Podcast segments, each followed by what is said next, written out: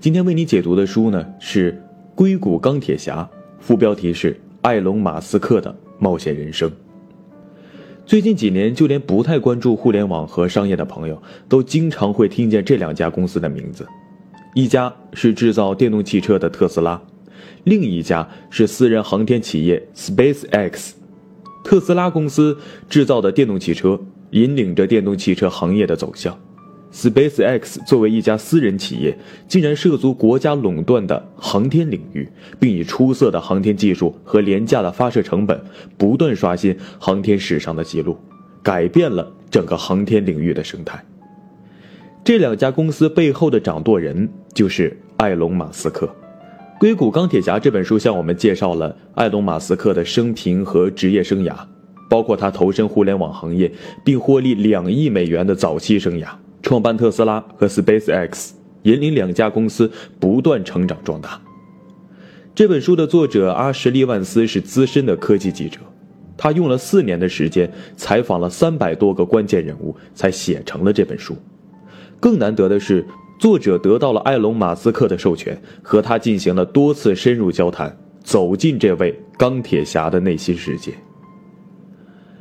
二零零八年八月二日，SpaceX 在夸贾林岛。进行了一次火箭发射，一开始火箭的发射很顺利，但升空三分钟之后，探测器传回了异常数据，这让监控的工程师都停止了欢呼，因为使用最新版本的梅林引擎，超强的推力让两级火箭相撞，失控的火箭坠落了大海。这已经是公司的第三次火箭发射了，前两次都是以失败告终，至此距离公司创建之初。马斯克承诺在二零零三年底发射火箭，已经延迟了五年，公司账上的资金只够再支撑半年的。马斯克却对外称，SpaceX 计划用另一枚火箭尝试第四次发射，第五次发射也在紧密的计划当中。同时，重型火箭猎鹰九号的开发计划也会继续下去。所有人都开始怀疑，这位硅谷钢铁侠的英雄故事是否已经成为了一个笑话。回看这次火箭发射，我们可能无法理解埃隆·马斯克为什么不使用稳妥的设计，坚持使用新的引擎。可如果你知道了他的人生经历，就不会感到意外了。就让我们通过《硅谷钢铁侠》这本书，了解一下埃隆·马斯克的传奇人生和创业思路。我们将主要分成这样四个部分，为您讲述这位硅谷钢铁侠的故事。第一部分。他的早期生涯和互联网创业经历，第二部分，马斯克创建 SpaceX 的过程和他独特的创业思路，第三部分，他如何带领特斯拉公司切入现代汽车工业，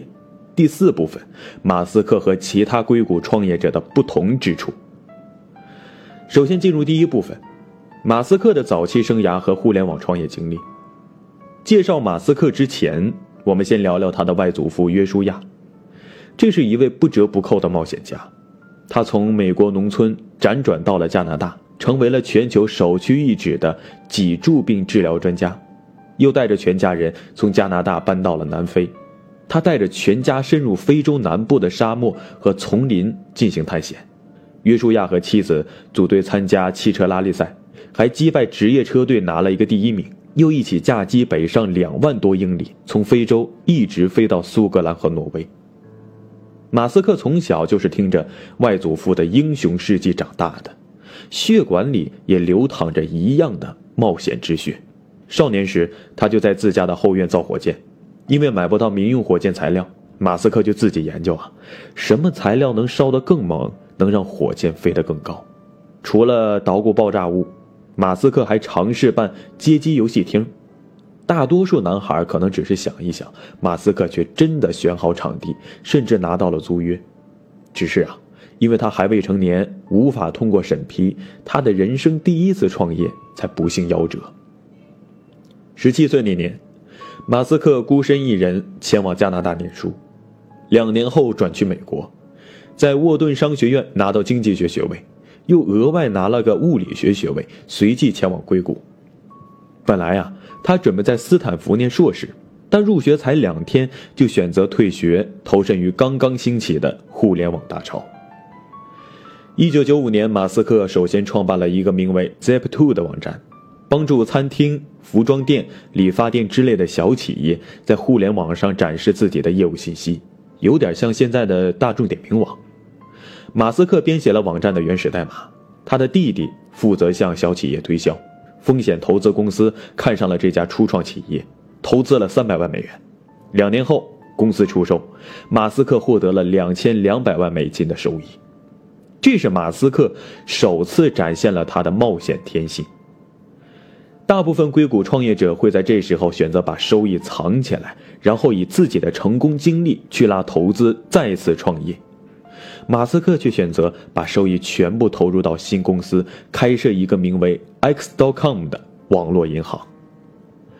开办网络银行并非马斯克心血来潮，在沃顿商学院就学期间，他曾在银行实习过一段时间。那时，他就为银行业的因循守旧和反应迟钝而惊讶。在一九九五年，他就宣称传统金融业向互联网金融的转变是不可避免的。然后，不出所料的被金融界的人士批判了一番。到了一九九九年，他终于有机会展开对金融业的复仇之战。但和 Zip2 简易实用的业务逻辑不一样，X.com 更像是一个含糊的宏大设想。马斯克对银行业的了解并不深，却坚定地认为银行家们做的都是错的，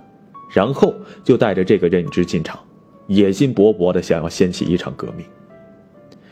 这一次创业向整个世界展示了马斯克的独特风格，从一个看似异想天开的观念出发，勇敢地闯进一个全新的领域，然后不断脚踏实地地向前推进，直至将原有的秩序掀翻在地。从那时起，认为他夸夸其谈的质疑声就一直如影随形。X.com 的创立并不太顺利，公司成立五个月之后，联合创始人弗里克和马斯克爆发了争论，试图让马斯克让出 CEO 的宝座。失败之后，弗里克带着绝大多数核心工程师一同离开了公司，只留给马斯克一个空荡荡的办公室。马斯克毫不气馁，立刻重新招募人才，为公司获得了银行牌照，更和老牌银行达成了战略合作。十一月份，X.com 正式上线，用户不需要再去银行柜台办业务了，只需要在网上注册账号，就可以方便的向他人转账、购买资金。用过支付宝的朋友们都应该知道这意味着什么。这个网站一经上线，就吸引了二十万名注册用户。另一位互联网金童彼得·蒂尔带着他的 PayPal 崭露头角，两家公司在竞争一段时间之后宣布合并，马斯克继续任 CEO，蒂尔因为在公司方向上与马斯克意见不合离开公司，留在公司里的 PayPal 的原班人马不满于马斯克的独断专行和一些战略决策，联合其他高管在2000年9月解除了马斯克的 CEO 职位。马斯克看准了公司正处于上升期，没有一走了之，反而进一步注资，成为最大的股东。两年后，eBay，呃，我们就叫它美国淘宝吧，出手收购了 PayPal。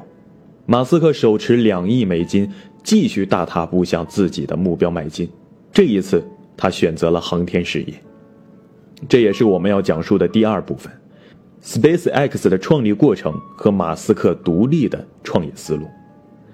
在这里，我们必须介绍一下美国太空事业的一些背景信息。美国太空事业的巅峰还是一九六九年成功实现载人登月，在那之后的航天飞机发射升空和建设国际空间站，只能算是一波高潮之后的余韵。随着冷战落幕，美国政府对太空探索的投入减少，航天飞机因事故退役了，太空事业更是一蹶不振。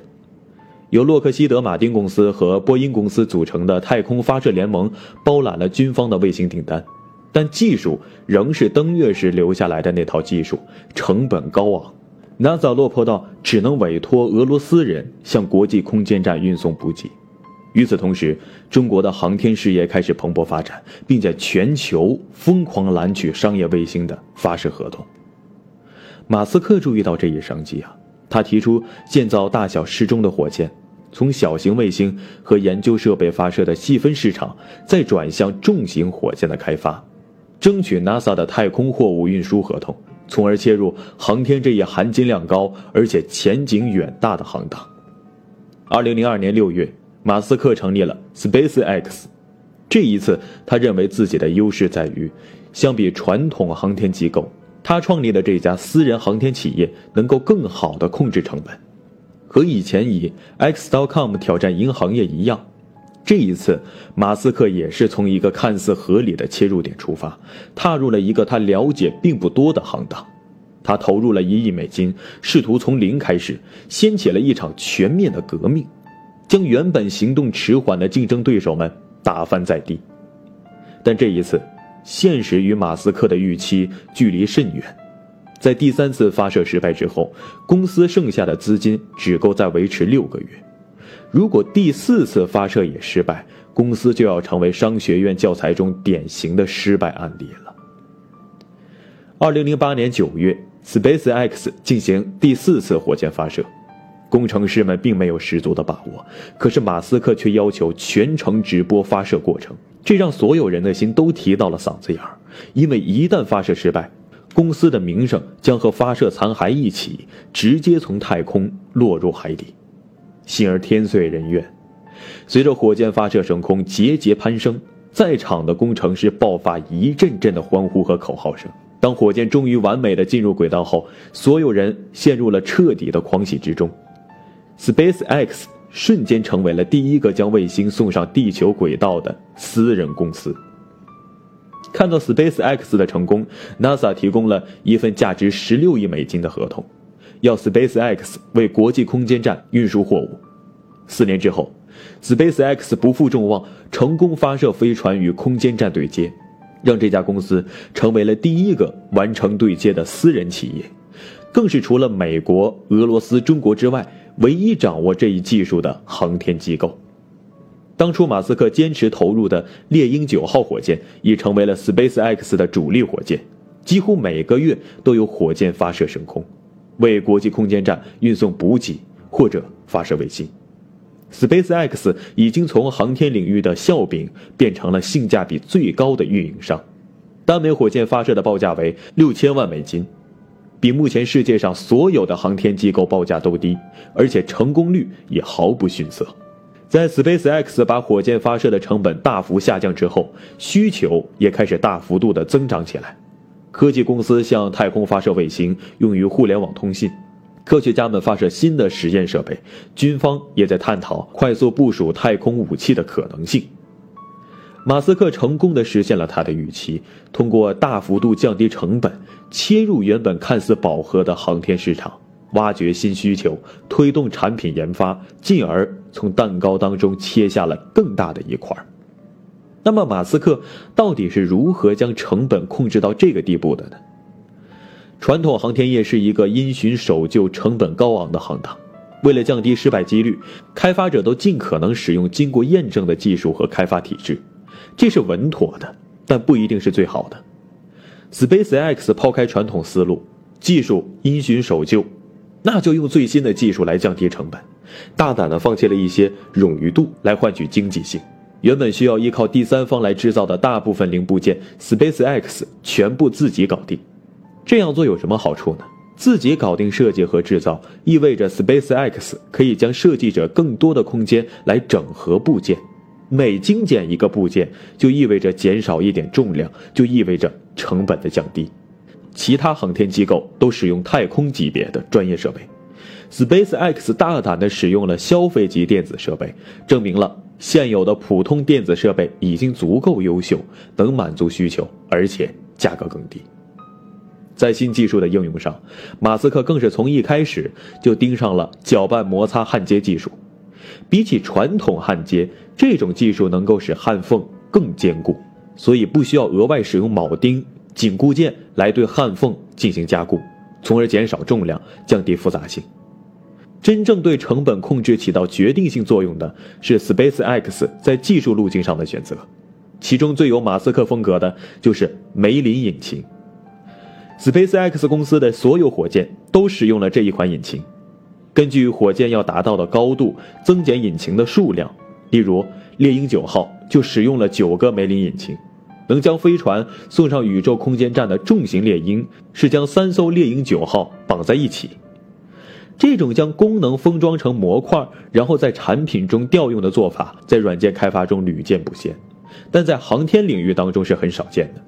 SpaceX 这种专于一种引擎的应用思路，让整个产品线都能从引擎技术的提升中获益。怎么样？这是不是很像大多数互联网公司一招先吃遍天下的做法啊？而马斯克还不满足于此，他的下一个目标是回收火箭舰体并循环使用，将火箭的发射费用降到现在的百分之一。你没听错，是百分之一。原先的火箭相当于一架无法落地的飞机啊，每次运送乘客或货物就得砸一架飞机。如果能回收火箭循环使用，等于每次飞行只要出个油钱、维护钱，不用砸飞机了，这成本是不是一下子就降下来了？这项技术在2015年年底首次实验成功，2016年 SpaceX 成功实现了火箭发射后的回收。一年后，这枚回收的火箭经过翻新，再次发射并成功执行任务。虽然这次只回收了火箭外壳，还没有完全达到马斯克的目标。但已经让全世界的航天技术人员跌碎了一地的眼镜。低廉的火箭发射成本意味着载人火箭探险的成本也大幅度降低，变得更加切实可行。当马斯克再次宣称要在2024年将宇航员送上火星时，大家已经不再看作是亿万富翁的异想天开了，而是对此充满希望，因为 SpaceX 曾经树立的目标都一一达成。这样看来。登陆火星似乎只是一个时间问题了。马斯克掌控的另一家公司特斯拉成功路径跟 SpaceX 几乎是一模一样，只是这一次关键点不在成本，而是体验。接下来就进入我们的第三部分：马斯克如何领导特斯拉公司切入现代汽车工业，并成为领头羊。在大学时，马斯克就写过一篇关于超级电容的论文。在这篇论文当中，他讨论了这种最新的能源储存技术，认为这些技术未来可以应用到汽车、飞机和火箭上。这种对于可再生能源的热情，可以追溯到他少年时，在高中的学术辩论会上，他就提出以太阳能替代现有的矿石燃料。在2003年，通过一次偶然的机会，马斯克了解到了锂电池技术和最新的电动汽车的概念。就开始寻找这一领域的投资机会。不久之后，一家电动汽车初创公司就找上门来了。没错，大名鼎鼎的特斯拉并不是由埃隆·马斯克创建的，他在2004年以650万美金的投资，成了这家公司最大的持股人和董事长。相较于燃油动力的传统汽车，电动汽车结构简单，行驶故障少，容易维护。同时呢，能量转化效率还高，加速快，推背感更强。但要切入这个行当，就必须和那些有悠久历史和庞大体量的汽车企业们直接竞争。对此，马斯克的选择是造跑车。为什么是造跑车呢？为什么不能像 SpaceX 那样用极低的成本直接甩竞争对手一巴掌呢？这是因为。特斯拉公司没有老牌汽车厂商那样的品牌认知度，也不像大厂那样能够严格控制生产成本。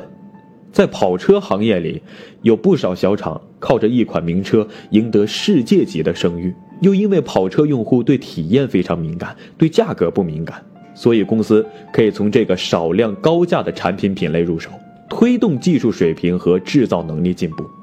逐渐向大众负担得起的车型过渡，最后。将电动汽车产业做大，于是这一次马斯克将突破点定在了产品的体验上。二零零六年四月，特斯拉公司对外展示了第一辆电动汽车，一辆双座的敞篷跑车 Roaster。这辆汽车的性能和外观都极为出色，一举改变了人们对电动车的刻板印象，消费者立刻为之沸腾啊！发布当天就有三十人承诺购买，其中不乏谷歌的联合创始人布林和佩奇这样的知名人士。此后每次样车展出，都有大批用户挥舞支票要求预定。但没有想到的是，接下来的量产过程让整个公司走到了破产边缘。一方面，原先设计的变速系统出现了问题，设计团队不得不从零开始重新设计；另一方面，公司在泰国成立的电池工厂进展缓慢，再加上生产管理不良，让整车成本飙升至售价的两倍。眼看着交货日期越来越近，公司却始终无法解决这些问题。到了零八年，金融危机的到来让公司无法筹集更多资金，消费者对新车的购买意愿下降，延期交货演变成了公关危机。硅谷开始谈论马斯克的巨额投资打了水漂，汽车网站更嘲讽特斯拉的新车永远出不了厂。马斯克的回应是，正式出任特斯拉的 CEO。他亲自为交货延迟做出解释，他向员工发表演讲，要求所有人在周六周日工作。在给员工的信件中，他还这样写道：“我们正在改变世界，改变历史。如果你不打算全力以赴，那你就别干了。”他开始整顿公司的生产计划，强势推动成本控制，跟产品团队一起逐项分解部件，并控制生产成本。同时和投资者们不断周旋，试图获取新的融资，让公司能继续支撑下去。在一次晚餐上，他更说出会把最后一分钱都花在公司上，哪怕为此搬进地下室也在所不辞。同时，他还坚定不移地推出新款车型 Model S 的开发，就跟他在三次火箭发射失败的同时还坚持开发新火箭一样。幸好他的坚持终于获得了回报。二零零九年，特斯拉的敞篷电动跑车终于上市发售。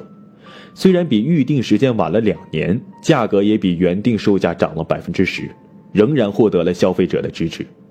公司借此与戴姆勒奔驰和丰田等老牌汽车企业建立了合作关系，更在不久后获得了能源部四点六五亿美元的贷款。而特斯拉已经把目光转向了正在开发的全新车型 Model S。这款全新的电动车将体验做到了极致，例如，有人靠近车门时，门把手就会自动弹出；人进入车内之后，门把手又会自动收缩，与车门融为一体。在启动车辆时，驾驶员不需要转动钥匙或按下按钮，驾驶座上的重力感应器做出识别之后，就能自动启动车辆。马斯克招募了精英设计师进行车型设计，还亲自对车辆进行了多次测试。零部件、内部空间等问题做出了大量要求，甚至到了吹毛求疵的地步。为了控制车体重量，他还力排众议，要求使用铝合金车身，这让特斯拉成为全美唯一制造铝制车体的公司，更让 Model S 成为历史上安全系数最高的汽车。这种对体验的全力追求，让 Model S 还未正式推出市场，就受到技术爱好者的追捧。二零一二年正式投放之后，更是引起轰动，被汽车杂志评选为年度汽车。正如苹果推出 Mac 电脑和 iPhone 时一样，新款的 Model S 也成为了流行的象征。特斯拉公司一举跃升为北美汽车制造业的巨头。然而，对马斯克来说，这只是他庞大计划中的第一步。接下来，他又推出了新车型 Model X。并开始开发售价只有三点五万美金的 Model 3。特斯拉公司正在他的带领下，向最初那个由高端车型出发，切入到大众级车型的目标逐步迈进。最后，我们再来看看马斯克和其他硅谷创业者的不同之处。